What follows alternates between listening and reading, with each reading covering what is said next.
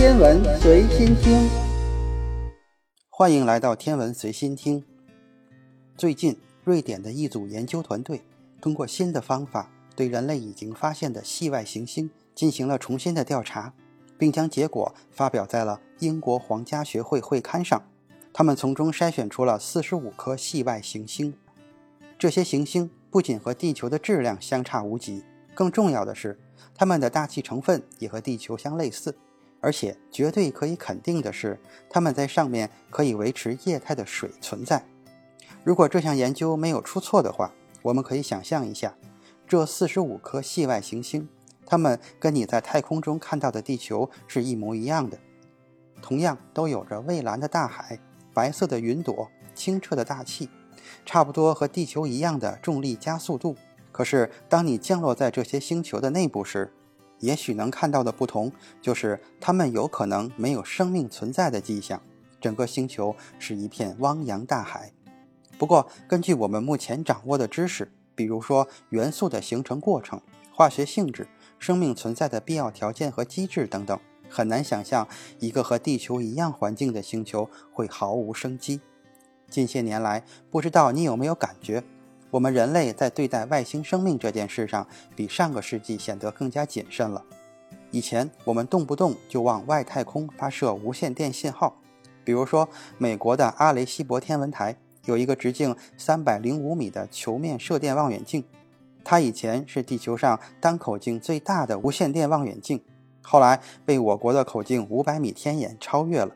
在一九七四年，为了庆祝建成十周年。这个望远镜就向远在两万五千光年之外的球状星团 M 十三发射了一串信号。信号的大致意思就是说：“外星兄弟，你好呀，我们是人。你看我们的身体结构是这样的，你看我们的位置在这里，有没有兴趣做个朋友啊？”M 十三这个星团的恒星密度非常大，科学家认为里面存在外星生命的几率还是挺高的，所以选择向这个星团发射信号。不过，这个信号被外星生命接收到，然后再给我们回信息，至少也需要五万年的时间。我们除了喜欢给外星发射信号以外，还喜欢给外星生命送上薄礼。例如，上世纪的七十年代，我们发射的旅行者号上面就有一份包含了人类大量信息的唱片。目前，这些信息已经被送到了距离地球二百二十二亿千米外的星际空间。在人类主动联系外星生命之后，有很多科学家都在阻止这种愚蠢的行为，最有代表的就是霍金。进入二十一世纪，众多科学家们不仅坚信外星生命的存在，在他们的心里也相信有所谓的“黑暗森林法则”。所以，我们现在转而将工作重心放在了寻找适合人类生存的系外行星上。这个工作干起来十分困难，主要是因为行星自身并不发光，或者只能反射微弱的可见光。或者本身发出微弱的红外光，不过由于距离太远了，通过对系外行星的直接观测的几率非常小，我们只能通过简单的方式发现它们，并对它们进行研究，像是 NASA 之前发射并且已经退役的开普勒望远镜，以及2018年接替开普勒工作的 TESS 望远镜，都是干这一件事情的。它们都是能在近红外波段工作的望远镜。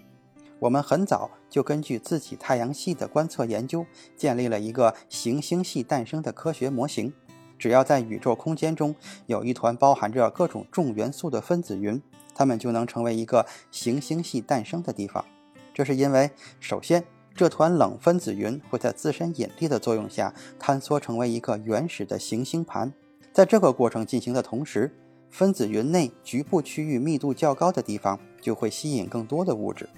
直到某一个地方物质率先聚集的足够多，点燃了核聚变，恒星就诞生了。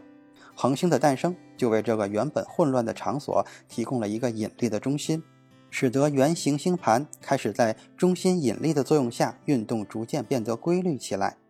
而行星就在行星盘中因为密度不均匀而形成。以上行星系形成的理论是否正确呢？答案是完全没有问题。因为我们已经在宇宙中通过红外线或者微波、无线电波段看到了行星系形成时的原行星盘，而且在其中看到了行星盘的一些缝隙。这些缝隙就是行星诞生和运动的过程。观测证实了我们关于行星系形成的理论是正确的。刚形成的行星由于还未冷却，我们可以在长波段下看到它们。但如果一个已经成熟的行星系，例如我们的太阳系，行星已经完全变得冷冰冰，我们又如何能够找到它们呢？科学家们主要有两个办法：第一，行星凌日，行星会在一定周期内飞过自己的母恒星。我们就会看到其母恒星微弱的光度变化，根据其运动周期，再根据母恒星的质量，就可以算出这颗行星的质量、半径、距离等一系列轨道参数。第二，恒星摆动法，一些大质量的行星围绕着自己母恒星运动的时候，会导致母恒星也会绕着它们共同的质心旋转，这样我们就能观察到母恒星的光谱。在一定周期内发生红移或者蓝移，然后算出一些相应的参数，这就是我们通常使用的发现和研究系外行星的方法。可以知道它们的质量、母恒星的性质、轨道距离，从而判断出它们是否拥有自己的大气，是否处在母恒星的宜居带等等。通过这种方法，我们已经发现了超过三千五百颗的系外行星。这其中绝大部分行星的质量都要大于地球一倍或者两倍，而且体积基本上介于天王星和海王星之间。这些行星被我们称之为超级地球。当然，也有一些类似于木星的气体巨行星，甚至比木星还要大。还有一个有趣的发现就是，绝大多数的系外行星并不像太阳系这样十分的规整，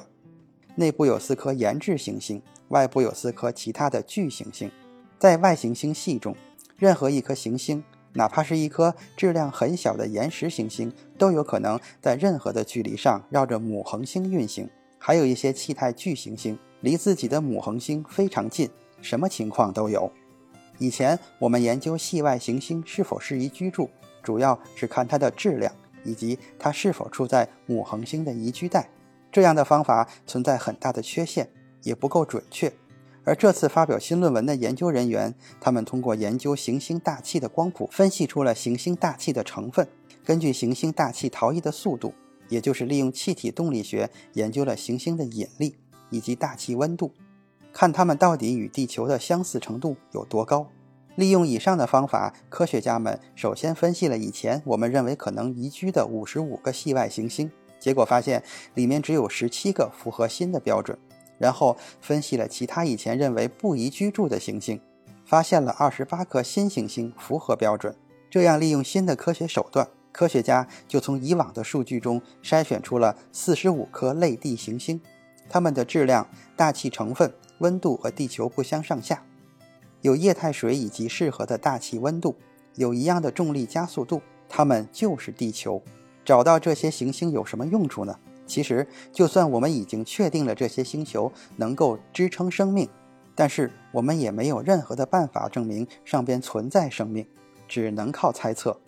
不过，寻找这些宜居星球可以让我们知道，在宇宙中像地球这样的摇篮不止一个，而且十分普遍，说明地球并不特殊，只不过是众多偶然中的一个。其次，找到这些星球可以为人类的未来未雨绸缪。现在我们无法进行星际旅行，也无法移民，但未来一定是可以的。而地球总有一天将不会再适合生存，这将直接导致我们可以根据人类对系外行星的研究，找出一些适合居住的星球去移民。今天的天文随心听就是这些，咱们下次再见。